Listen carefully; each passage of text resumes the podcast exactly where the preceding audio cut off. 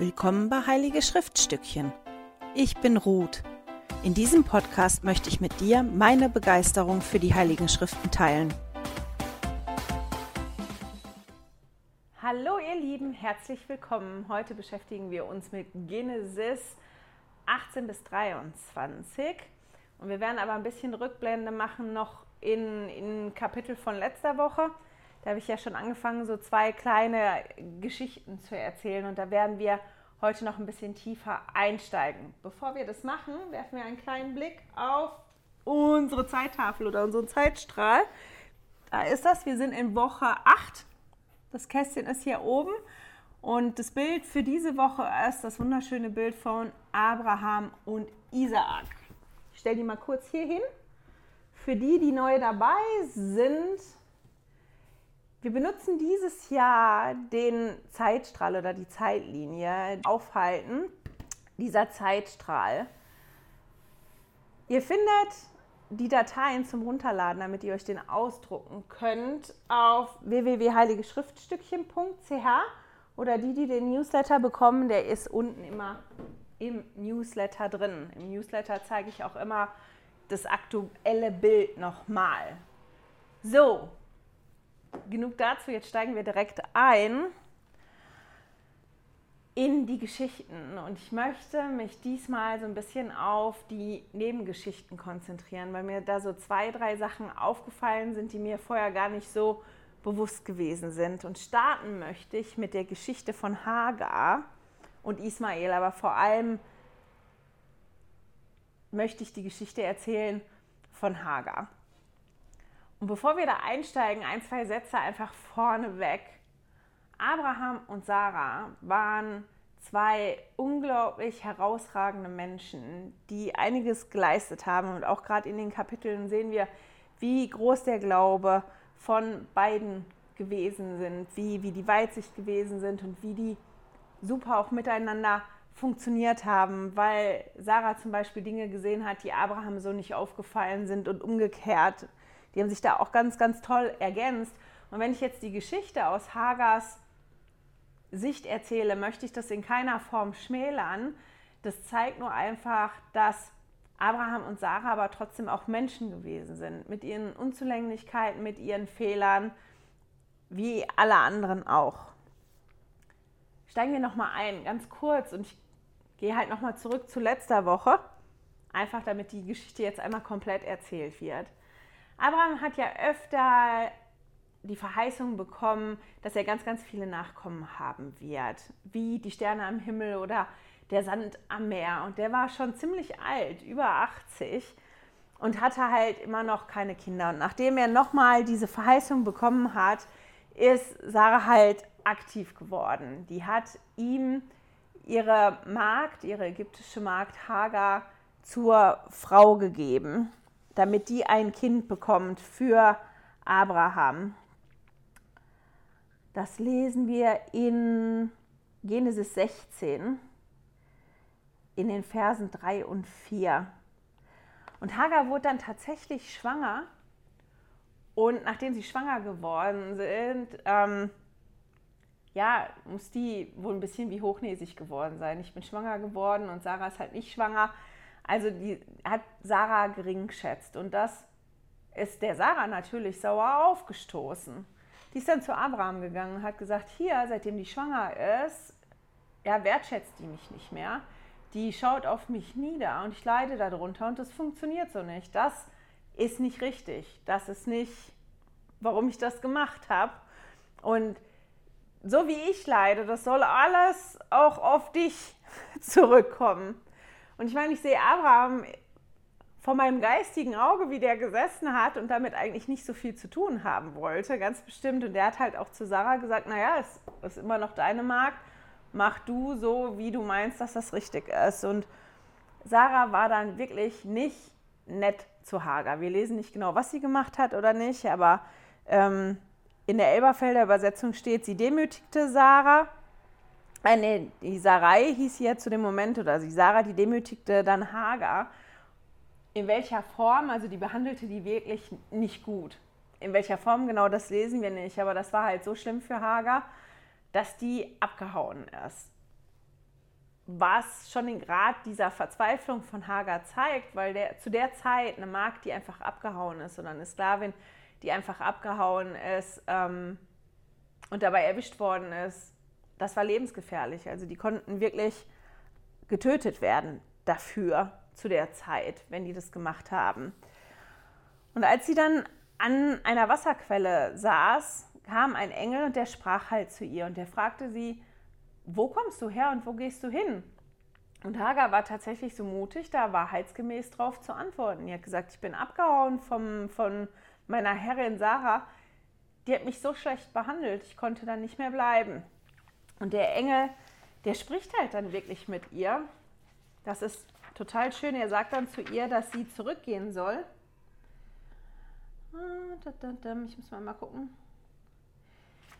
dass sie halt zurückkehren soll. In der Einheitsübersetzung steht ähm, in Vers 9, kehr zu deiner Herrin und beuge dich unter ihrer Hand.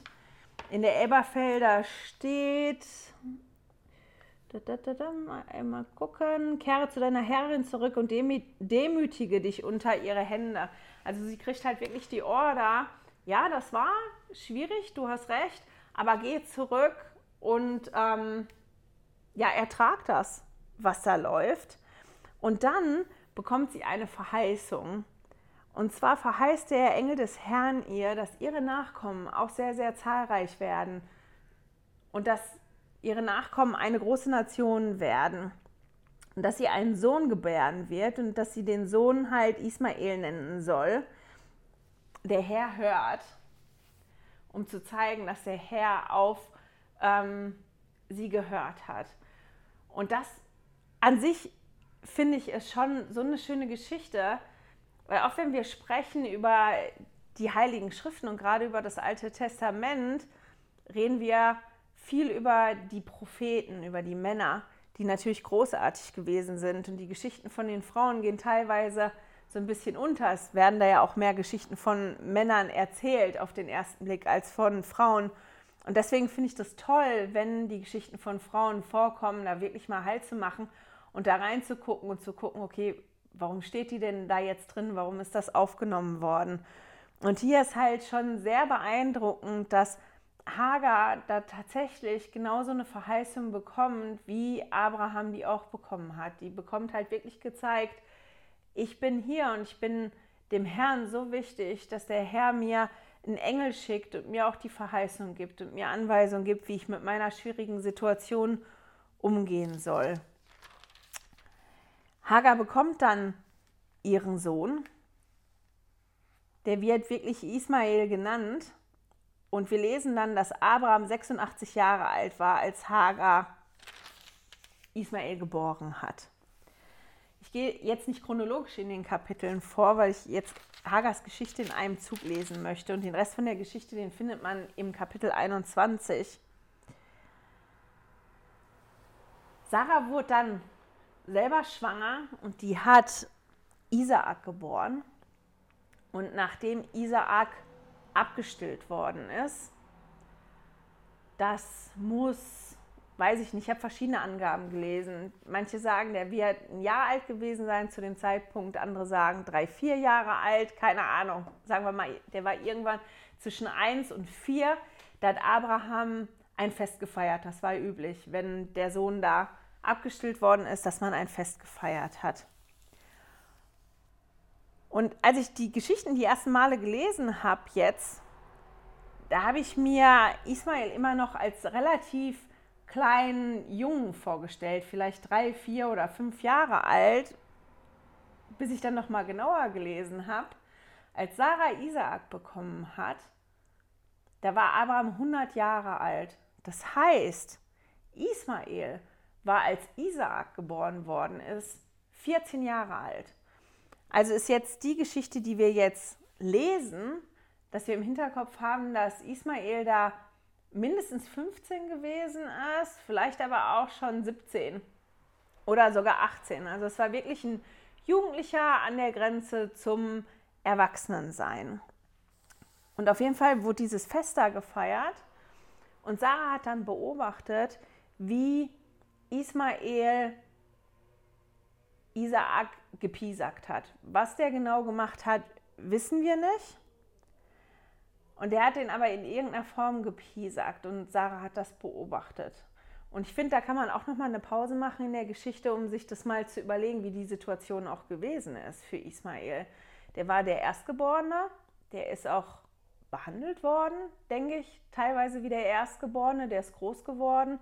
Der war 14 Jahre lang, ich sag mal in Anführungsstrichen, der Prinz und dann kommt da der Sohn von Sarah her, der eine wichtigere Rolle spielt, der halt dann, obwohl er nicht der Erstgeborene von Abraham ist, der Erbe sein soll. Und das war für Ismael mit seinen 15 bis 17 Jahren ganz bestimmt nicht einfach.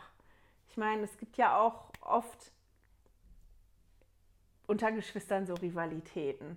Wenn einer jahrelang der Älteste ist und der Prinz oder die Prinzessin zu Hause ist und dann ein Geschwisterkind kriegt und quasi von seinem Thron geschmissen wird, dass das nicht einfach gewesen ist. Und Sarah sieht auf jeden Fall, wie Ismael da umgeht mit ihrem Sohn und mag das überhaupt nicht und spricht dann zu Abraham und das lesen wir in Genesis 21, Vers 10, da sagte sie zu Abraham, vertreibe diese Magd und ihren Sohn, denn der Sohn dieser Magd soll nicht mit meinem Sohn Erbe werden, mit Isaak. Also die hat sich das angeguckt und hat gesagt, ich will das nicht. Also das funktioniert nicht, die Situation ist nicht gut. Also überhaupt nicht und ich will das nicht. Und ich will jetzt, dass der geht. Und Abraham war im ersten Moment nicht so begeistert davon, und wir lesen halt wegen seinem Sohn. Wir lesen noch nicht mal, dass ihm das leid getan hat wegen Hagar, sondern wegen seinem Sohn. Und dann hat halt ähm, Gott mit Abraham gesprochen und hat halt gesagt, naja, lass dieses nicht übel sein in deinen Augen und hör auf, Sarah. Denn die Nachkommen, die ich dir verheißen habe, diese ganz, ganz vielen Nachkommen, die kommen durch die Linie von Isaak. Die kommen nicht durch die Linie von Ismael. Also Isaak ist der Erbe. Die Sarah hat da schon recht, nicht Ismael. Und ich habe Ismael im Glück, ich kümmere mich dann schon. Und deswegen geht Abraham tatsächlich dann hin am nächsten Morgen. Und wir lesen dann, der nahm Brot und einen Schlauch Wasser und gab es Hagar, gab ihr quasi den Jungen und hat die in die Wüste geschickt und hat gesagt, zack, und ihr könnt gehen.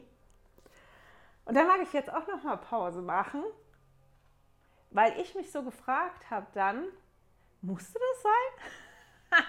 Ich meine, dass Sarah die Situation gesehen äh, hat und dann nicht glücklich drüber gewesen ist. Ihr Kind ist geärgert worden von, von dem Halbbruder, dem älteren, dem viel älteren Halbbruder. Die hat gesehen, dass der die 14 Jahre lang eine Position hatte, die er wie aufgeben muss und dass das Schwierigkeiten geben wird. Die war da vorausschauender, als Abraham tatsächlich gewesen ist. Aber die Art und Weise, wie die beiden das gelöst haben, Abraham und Sarah, die finde ich, wenn ich die lese, befremdlich. Also ich lese das und denke, musste das so sein? Okay, wenn ihr die wegschicken wolltet, musste das auf die Art und Weise passieren? Hättet ihr nicht das besser organisieren können und das besser gucken können? Weil das, was wir dann lesen noch in, in Genesis 21, ist nämlich, dass die beiden durch die Wüste ziehen und keinen Brunnen finden und da umherirren, nichts mehr zu trinken haben und wir lesen halt wirklich davon, dass Hagar besser durchhält als ihr Sohn und als der Sohn nicht mehr kann, dass sie ihn, das ist nur so eine nette Formulierung, ähm, dann warf sie das Kind unter einen der Sträucher. Das ist Vers 15 in Genesis 21.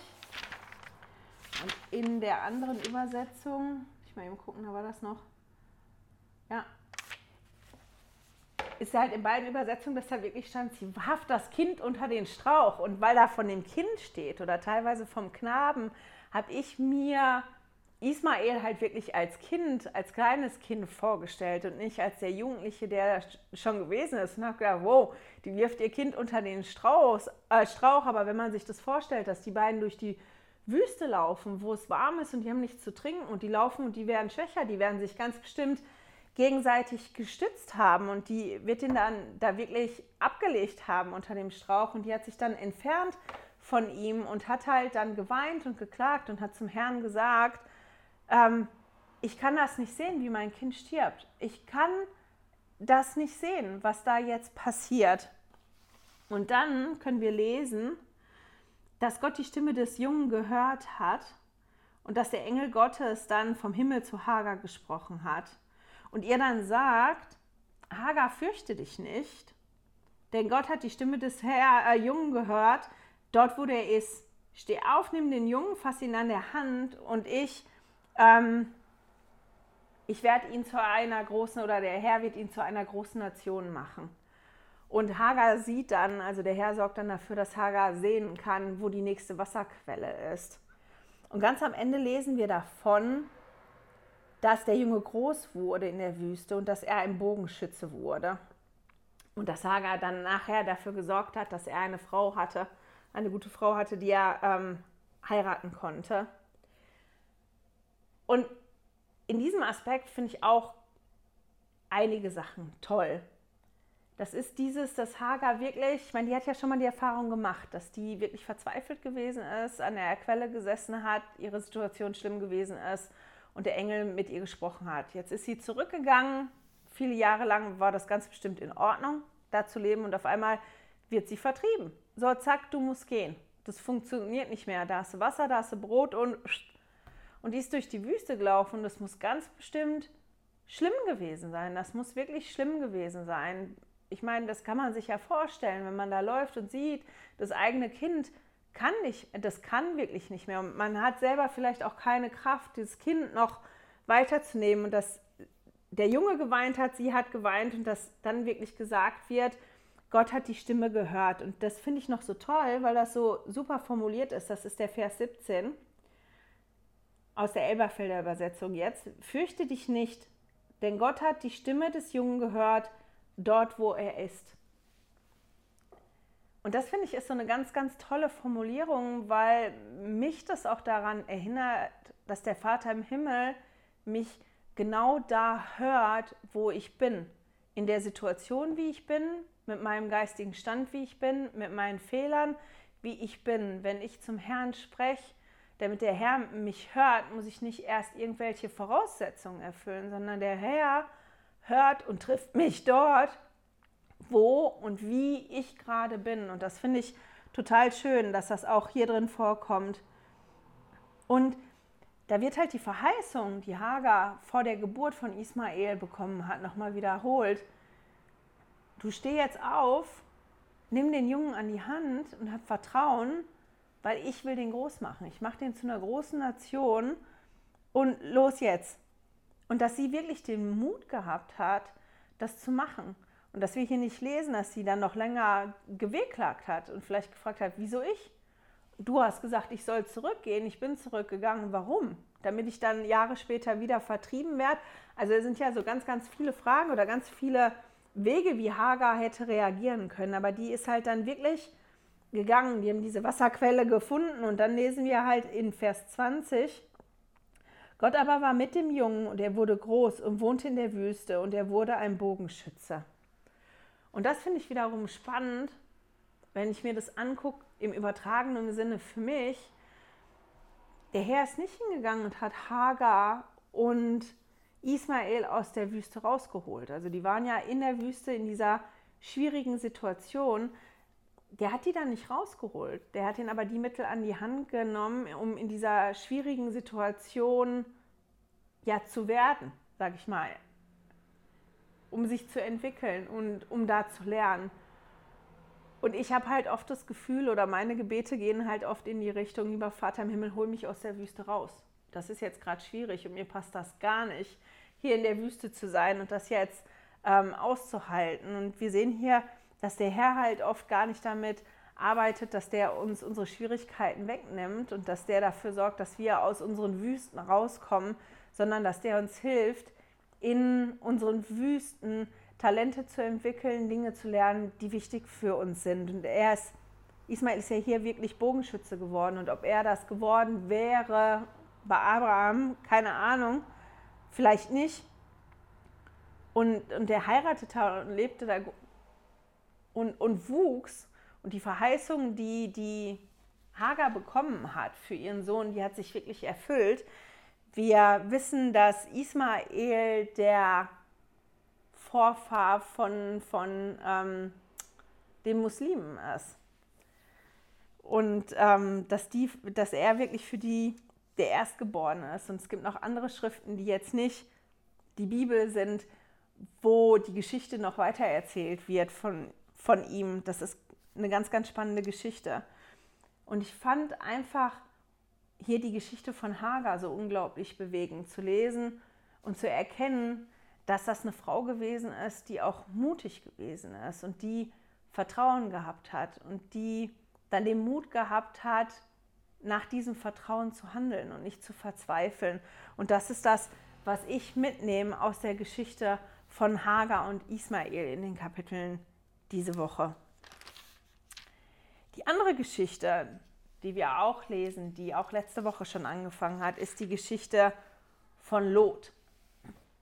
Wir erinnern uns, Abraham und Lot, die haben dann einen Punkt gehabt, wo die beide so reich gewesen sind, oder zumindest Abraham, dass die so viel Herden und Tiere hatten, dass die Schwierigkeiten hatten, Weideflächen zu finden, die für beide gereicht haben. Die Hirten haben sich gestritten untereinander und Abraham ist dann hingegangen und hat zu Lot gesagt, Lot, ich möchte nicht, dass unsere Haushalte sich streiten, wir teilen uns jetzt auf, such du dir ein Stück Land aus, wo, wo du und dein Haushalt hingehen möchtest und ich nehme dann das andere Land. Und Lot hat sich eine Ecke ausgesucht und das war halt die Ecke, wo Sodom gewesen ist. Und wir lesen dann ganz am Anfang, dass er seine Zelte aufgeschlagen hat Richtung Sodom. Wir haben dann noch gelesen von dem Krieg, der stattgefunden hat und dass Lot und sein Haushalt gefangen genommen worden sind. Und in dem Zusammenhang haben wir gelesen, dass Lot halt nicht mehr vor Sodom wohnt in seinem Zelt Richtung Sodom, sondern dass der nach Sodom reingezogen ist. So, das war so das von letzter Woche. In, mal gucken, in Genesis 18 lesen wir von einem Besuch, den Abraham hatte, nämlich von drei Menschen, die da gekommen sind. Ich sage jetzt mal Menschen. Ähm, wenn man das liest in Genesis, also ich habe mich gefragt, wer war das? Waren das jetzt Engel? Waren das Menschen? War das der Herr in Form von, von einer Person? Dann habe ich aber gedacht, naja, können Engel essen, trinken, äh, Füße gewaschen kriegen. Ähm, wenn man jetzt Material liest, was nicht von unserer Kirche ist, da gibt es auch die verschiedensten Interpretationen, wie die drei gewesen sind. Ich habe im Seminarleitfaden aber was Tolles dazu gefunden. Das möchte ich einmal vorlesen. Und zwar zu Genesis 18, die Verse 1 bis 15. Wer waren die drei Besucher? In der Joseph Smith Übersetzung von Genesis 18, Vers 3 wird der Ausdruck meine Brüder anstelle von mein Herr verwendet, was darauf hinweist, dass der Herr nicht einer der drei Männer war. In der Joseph Smith Übersetzung Genesis Vers 23 wird klargestellt, dass diese drei Boten heilige Männer waren, die nach dem Befehl Gottes ausgesandt wurden. In der King James Version der Bibel wurde das Wort Engel in Bezug auf diese Männer verwendet. Mit dem hebräischen Wort Malakim übersetzt das auch Boten bedeuten kann. Obwohl wir die Identität der drei Boten nicht kennen, behandelte Abraham sie so, als ob sie dem Reich des Herrn damals auf der Erde vorstanden und ihre Botschaft direkt vom Herrn stammte. Also gehen wir jetzt mal davon aus, dass das wirklich drei Boten des Herrn gewesen sind. Und Abraham erkannte sehr wohl ihre Bedeutung ich meine, die Gastfreundschaft war damals sehr, sehr groß und in Vers, äh, nicht in Vers, im Kapitel 18 können wir von dieser Gastfreundschaft lesen, wie Abraham die wirklich behandelt hat. Zu dem Zeitpunkt lesen wir auch nochmal, da war Sarah noch nicht schwanger, dass ähm, dann nochmal die Verheißung gekommen ist, dass nächstes Jahr zu der Zeit Sarah ähm, das Kind hat oder schwanger sein wird. Ich weiß das gerade gar nicht mehr, wie das war. Ähm, das könnt ihr lesen, das ist ganz interessant, aber wir überspringen das jetzt weil ich ja die Geschichte von Lot und seiner Familie erzählen möchte. Und diese Boten, die erzählen dann Adam, warum die auch gekommen sind. Nicht Adam, Abraham, warum die auch gekommen sind. Nämlich, um nach Sodom zu gehen und zu gucken, ob die Situation da wirklich so schlimm ist. Die haben das Wehklagen von den Armen gehört und wir können in, in Genesis das nachlesen, aber auch in Ezekiel. Ich habe jetzt vergessen, mir die Schriftstellen rauszusuchen, wo das steht aber im Leitfaden von Komm und folge mir nach, stehen, glaube ich, noch andere Schriftstellen drin, wo man genau nachlesen kann, was jetzt die Sünden von Sodom gewesen sind. Und dass die dann gehen wollen, um zu gucken, wie schlimm ist das und dass die Sodom vernichten wollen, wenn das so schlimm ist. Und Abraham feilscht dann richtig mit dem Boten und sagt, ja, aber du kannst sie ja nicht umbringen, wenn da noch Rechtschaffene sind, die kannst ja nicht umbringen mit denen, die nicht rechtschaffen sind, wenn da 50 Leute sind. Ja, okay, wenn da 50 Rechtschaffene sind. Ja, aber wenn da 45 sind, wegen den fünf mehr oder weniger, kannst du ja auch nicht. Ja, okay. Und dieses Gefeilsche geht dann hin und her, bis Abraham diese runtergehandelt hat, dass er sagt, ja, aber wenn ihr einen, einen Rechtschaffenen da findet, dann wird Sodom nicht vernichtet. Und die lassen sich darauf ein und in Genesis lesen wir dann noch von zwei Booten. In der Joseph Smith Übersetzung müssen es wohl trotzdem drei sein. Ich habe das jetzt nicht komplett nachgelesen auf Englisch in der Joseph Smith Übersetzung. Auf jeden Fall gehen die Booten nach Sodom. Und Lot sieht die und, und steht auf, verneigt sich vor ihnen und lädt die nach Hause ein. In irgendeiner Form wird Lot auch erkannt haben, dass das wichtige Männer sind. Wahrscheinlich auch, dass das Männer von Gott sind, das erkennt man da nicht. Und er überredet die wirklich, kommt bitte in mein Haus und übernachtet in mein Haus. Und der bewirtet die dann. Und dann lesen wir halt davon, dass die Männer von Sodom, vom Knaben bis zum Greis, sich versammeln und möchten, dass die Männer rauskommen. Und das habe ich zwei oder dreimal gelesen und habe dann gedacht, habe ich das jetzt richtig gelesen? Habe ich mich jetzt verlesen? Meinen die jetzt das, ähm, was ich meine? Wir lesen nämlich dann in Vers 5 von Genesis 19, wo sind die Männer, die diese Nacht zu dir gekommen sind? Führe sie zu uns heraus, dass wir sie erkennen. Und erkennen im biblischen Sinne ist ja, ähm, ja, Sex zu haben, eigentlich miteinander. So wird es oft benutzt. Und ich habe mich da wirklich gefragt, habe ich das jetzt richtig gelesen? Ist das damit gemeint? Ähm, wie ist das gemeint? Und wir lesen ja dann davon, dass Lot nach draußen geht und sagt, nee, die sind ja zu Gast in meinem Haus und die sind unter meinem Dach. Das heißt, ähm, ich möchte die beschützen und in Genesis lesen wir dann davon, dass er quasi seine Töchter anbietet und dass er sagt, ich habe hier aber zwei Töchter, die sind unberührt, nehmt doch die stattdessen.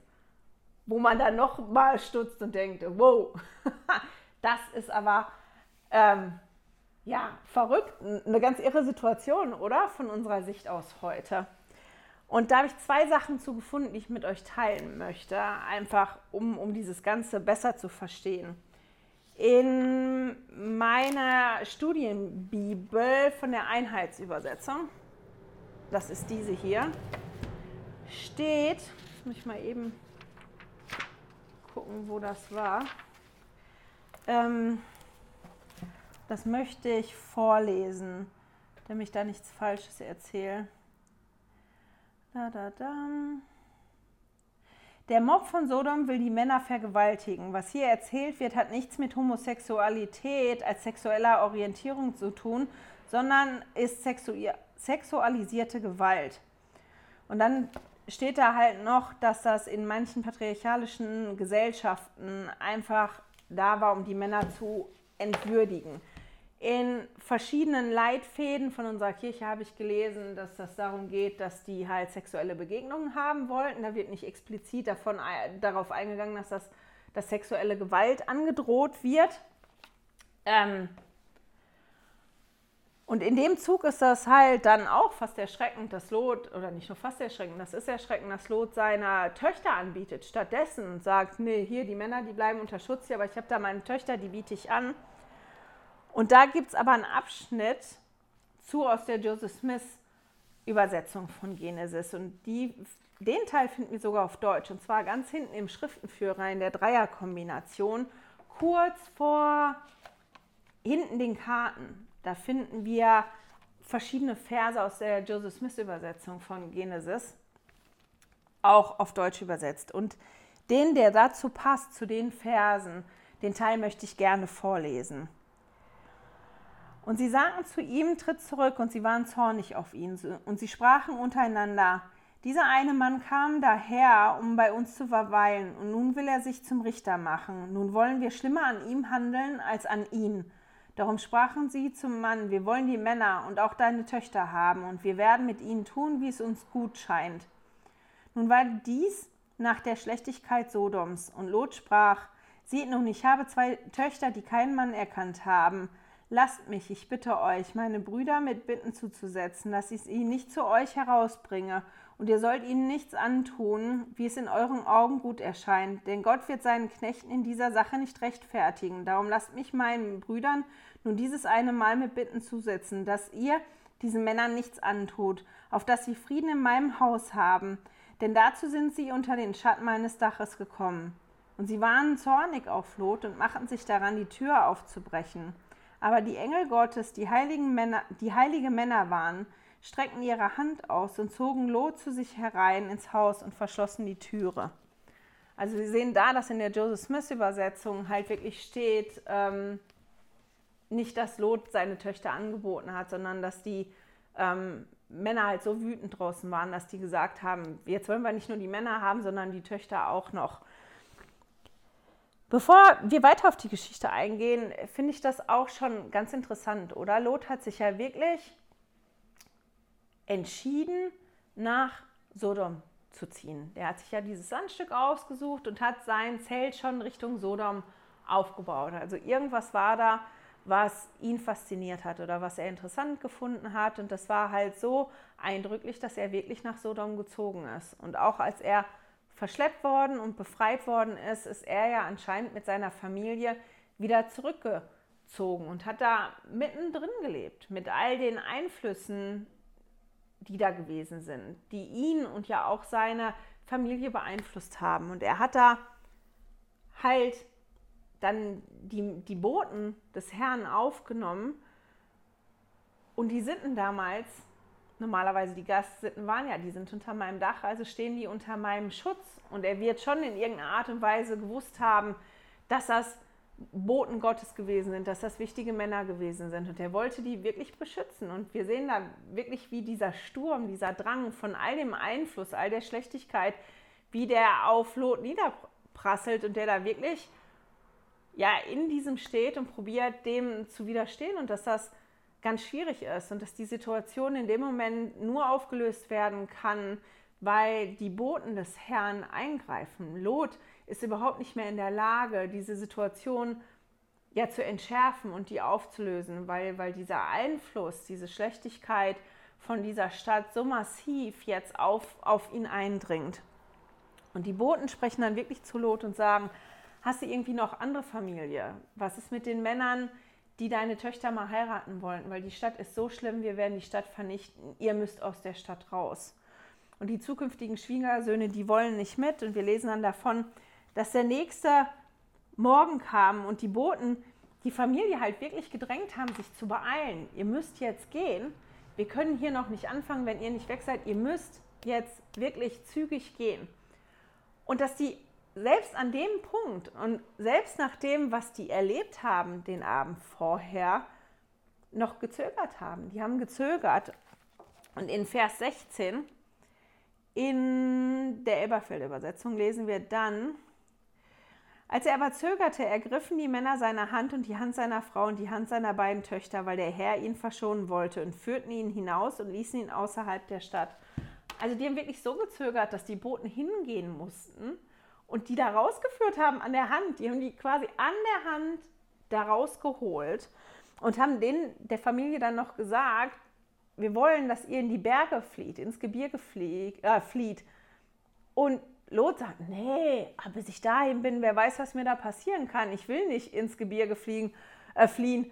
Da ist eine kleine Stadt, reicht es nicht, wenn ich da in, in diese eine Stadt gehe. Und diese Boten versichern ihm dann, ja, okay, wenn du in die Stadt gehst, bist du sicher.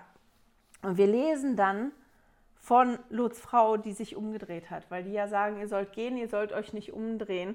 Und dass sie sich umdreht und zu einer Salzsäure, Salz, nicht Salzsäure, Salzsäule erstarrt.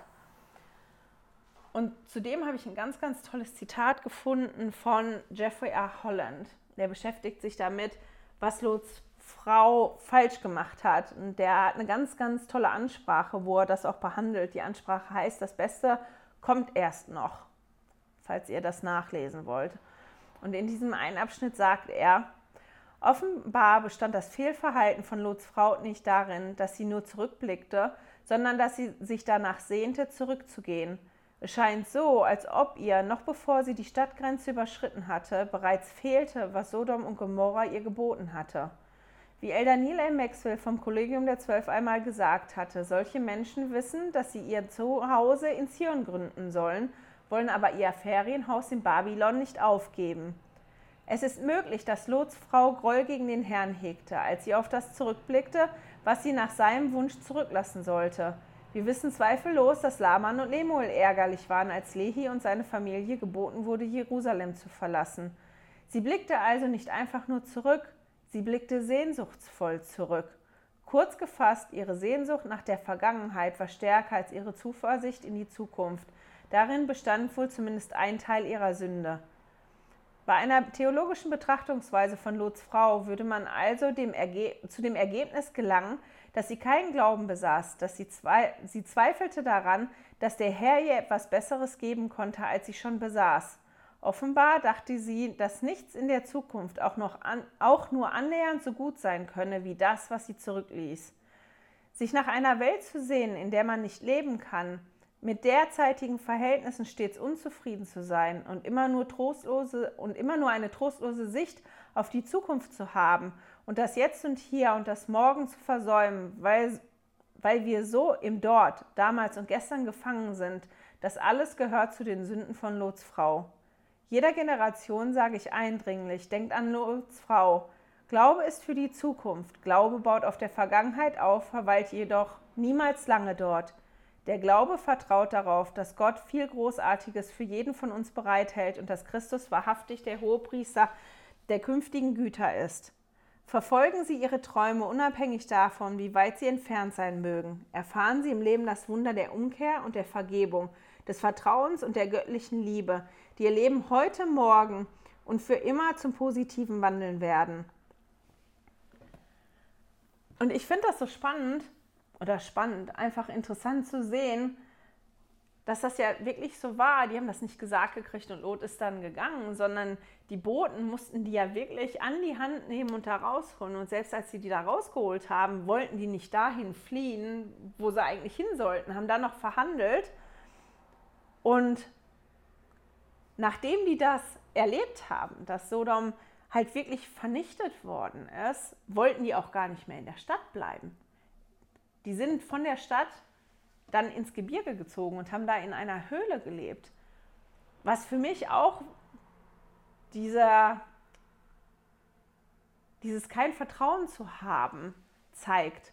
Weil die Boten haben Lot ja gesagt, als er verhandelt hat, nee, ich möchte nicht ins Gebirge gehen, ich möchte in die Stadt gehen, dass das in Ordnung ist, dass er da ist. Aber nachdem er gesehen hat, was passiert ist von der Zerstörung, ist er da halt nicht mehr geblieben. Also er hat nicht das Vertrauen darin gehabt, dass er da wirklich sicher gewesen ist.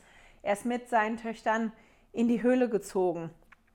Wir lesen dann noch die Geschichte von Lot und seinen Töchtern und wie die beide schwanger geworden sind von ihrem Vater. Die haben den Vater betrunken gemacht und sind dann schwanger geworden und haben beide Söhne gekriegt. Und die Söhne waren beide die, die Ahnen oder die Vorväter von mal Feinden von Israel. Ähm, auf den Teil möchte ich jetzt gerade gar nicht so groß eingehen. Aber ich finde das interessant. Vielleicht fand ich das auch gerade interessant, weil ich mich ja so mit Hagar beschäftigt habe. Hagar hat ja wirklich in ihrem Leben schwierige Situationen gehabt. Und die hat aber den Mut gehabt, weiterzugehen und den Mut gehabt, obwohl die ja in der Wüste gelebt hat, obwohl die fast verdurstet ist, obwohl ihr Sohn fast verdurstet ist, als der Herr dann zu ihr gesagt hat, du nimm jetzt deinen Sohn an die Hand, ich zeige dir, wo der Brunnen ist und du machst jetzt weiter. Und wenn du weitermachst, ähm, ja, dann, dann wird aus deinem Sohn eine Nation werden und ich werde ein Auge auf deinen Sohn haben und ich werde ein Auge auf die Kinder von deinem Sohn haben. Und Hagar hatte dieses Vertrauen und diesen Mut, dann auch danach zu handeln und nicht zu verweilen, in dem, aber mir geht es jetzt so schlecht und, und warum bin ich so schlecht behandelt worden? Und bei Lot und seiner Familie und gerade bei Lots Frau sehen wir eigentlich das Gegenteil. Lot war kein schlechter Mann. Der ist ja auch da mit Abraham großgezogen worden. Er ist mit Abraham weggegangen von Abrahams Familie und dem Haushalt. Also es war wirklich kein schlechter Mann. Aber der fand diesen schlechten Einfluss und diese Dinge, die in Sodom passiert haben, so interessant und so wichtig, dass er sich da mitten reinbegeben hat. Und ich glaube, dass er gar nicht realisiert hat, wie groß dieser Einfluss ist und wie massiv dieser Einfluss ist. Und dass die auch gar nicht mitgekriegt haben zu dem Zeitpunkt, wie wichtig denen all das geworden ist, was die da gehabt haben, was eigentlich gar nicht hätte wichtig sein sollen für die. Und dass dadurch dieses Vertrauen und dieser Mut, vorwärts zu gehen und darauf zu vertrauen, dass das, was der Vater im Himmel für die in petto hat, genauso gut oder besser ist, das war halt gar nicht mehr da. Und das fand ich halt so ganz spannend, die, die zwei Sachen so zu sehen und ähm, ja, wie die Geschichte sich dann entfaltet, was die Konsequenzen daraus sind. Ich möchte dann doch noch ganz kurz auf Abraham und Isaak kommen. Ich meine, die Geschichte davon, wie Abraham vom Herrn gesagt bekommen soll, dass er Isaak opfern soll, die kennen wir ja. Das ist eine relativ bekannte Geschichte und ich gehe da heute auch nicht groß drauf ein, weil ich glaube, dass die ganz oft auch in Sonntagsschulklassen behandelt wird, auch im Leitfaden oder in vielen Leitfäden steht da einiges zu. Aber ich möchte doch ähm, zwei, drei Sachen noch sagen, die mir aufgefallen sind ähm, bei der Geschichte. Und die eine habe ich jetzt prompt vergessen. Müssen wir nochmal ganz kurz gucken. Nochmal in mich gehen eben. Genau, mir ist was aufgefallen, das fand ich total spannend in 22 von den Formulierungen her. Wir lesen davon, dass Abraham, äh, Gott Abraham rief und Abraham dann sagte, ich bin hier. Und an irgendeinem Punkt spricht Isaak mit seinem Vater Abraham, mein Vater. Und Abraham sagt wieder, ich bin hier. Und dann spricht ein Engel des Herrn zu Abraham, Abraham, Abraham, und er, Abraham, sagt wieder, ich bin hier. Und das finde ich noch so ganz interessant, dieses, dass Abraham dreimal gerufen wird und dreimal dieses antwortet, ich bin hier. Und ich habe einen ganz, ganz tollen Satz, also das Mini-Zitat gefunden, zu dem, warum der Herr Abraham wohl gebeten hat, Isaak zu opfern. Weil wenn wir uns mal an die Geschichte erinnern von Abraham selber, Abraham selber sollte ja auch geopfert werden. Sein Vater wollte, dass der diesen Göttern, an die er geglaubt hat, geopfert wird. Und Abraham lag selber schon auf dem Altar und ähm, ja, war gebunden und ist nur gerettet worden, weil ein Engel eingegriffen hat. Und die Situation finde ich ja schon irre mit den Erlebnissen, die Abraham hatte, dass er dann gesagt kriegt, du sollst den Sohn opfern, obwohl ja er eigentlich gelernt hat, dass Gott nicht zählt von Menschen opfern. Trotzdem dieses Gebot zu bekommen und dann ja auch noch der Punkt, Entschuldigung, der Punkt, dass er ja verheißen bekommen hat, dass seine Nachkommen unglaublich zahlreich sein werden der hat ja seinen Erstgeborenen weggeschickt und gesagt gekriegt, deine Nachkommenschaft wird durch Isaak kommen. Das ist ja eine Verheißung, die immer und immer und immer wiederholt worden ist. Und auf einmal bekommt er gesagt, so, und jetzt sollst du gehen. Obwohl ich eigentlich nichts davon halte, dass Menschen geopfert werden und eigentlich deine Nachkommen durch deinen Sohn kommen sollen, möchte ich trotzdem, dass du gehst und dass du mir deinen Sohn opferst. Das waren so zwei Punkte die ich toll gefunden habe. In den Zitaten im Newsletter ist ein tolles Zitat von Präsident Kimball, möchte ich nicht vorlesen. Aber wir sehen halt da wirklich diesen unerschrockenen Glauben von Abraham, den er gehabt hat. Obwohl das wirklich ein Paket ist, was schwierig gewesen ist zu tragen und das ganz bestimmt auch kreuz und quer bei ihm gegangen ist im Kopf, dass er trotzdem bereit gewesen ist, zu gehen und zu machen. Und ähm, er da wirklich, wenn er gerufen worden ist, immer gesagt hat, hier bin ich, da, ich bin hier. Und einen kurzen Ausspruch, den ich aber gefunden habe dazu, den ich vorlesen möchte, ist, Tumon G. Metzen, Professor an der Brigham Young Universität, schrieb über eine Zeit, als er mit Präsident Hugh B. Brown von der ersten Präsidentschaft in Hebron in der Nähe vom Abrahams Grab stand. Ich fragte Präsident Brown, warum wurde Abraham befohlen, zum Berg Moria zu gehen und seine einzige Hoffnung auf Nachkommenschaft zu opfern?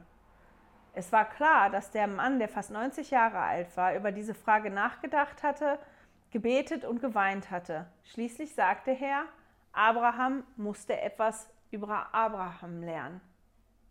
Und den Satz, den fand ich total interessant, über den habe ich wirklich nachgedacht. Abraham musste etwas über Abraham lernen.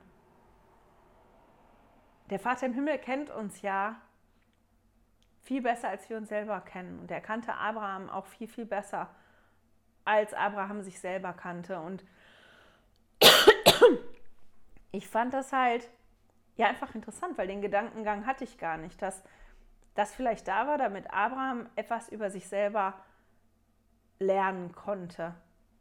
Weil der Vater im Himmel wusste das wahrscheinlich schon, dass Abraham bereit gewesen ist, zu gehen und zu machen. Aber Abraham musste das von sich selber lernen. Der musste selber vielleicht erkennen, dass er wirklich bereit ist, wenn er gerufen wird, zu sagen, ja, hier bin ich. Ich bin hier und ich mache wirklich das, was der Vater im Himmel von mir möchte. Das ähm, fand ich einfach einen interessanten Gedankengang. Einen anderen Gedankengang, den ich auch noch hatte, den ich kurz anbringen will, wirklich nur ganz kurz, ist Isaak in der ganzen Situation.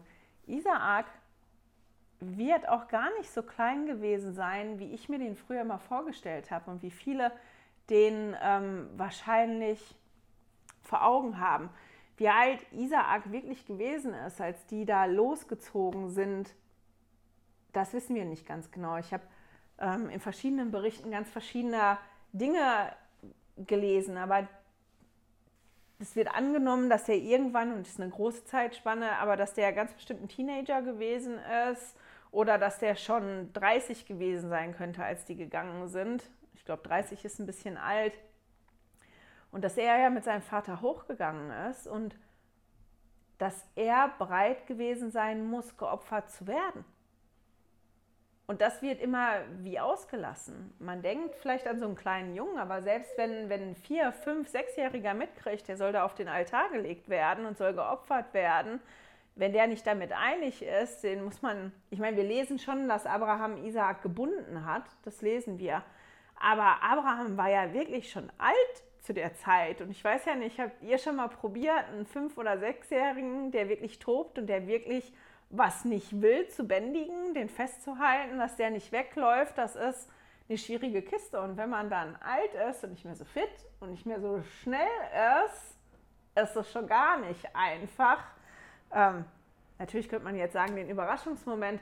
Aber dass mir wirklich der Gedanke kam, als ich diesmal die Geschichte gelesen habe, dass ich glaube, ich kann das nicht belegen, aber dass ich das wirklich glaube, dass Isaak damit einig gewesen war, geopfert zu werden. Dass der, ich weiß nicht, ob der das komplett verstanden hat, aber dass der ein gewisses Verständnis gehabt hat und dass der ganz bestimmt auch schon so ein Alter hatte, ähm, wo er sehr wohl mitbekommen hat, dass er da jetzt geopfert werden sollte. Und dass das ein Aspekt ist, den, den ich noch nie so betrachtet habe, wo ich auch noch nicht mit meinen Gedanken und so fertig bin.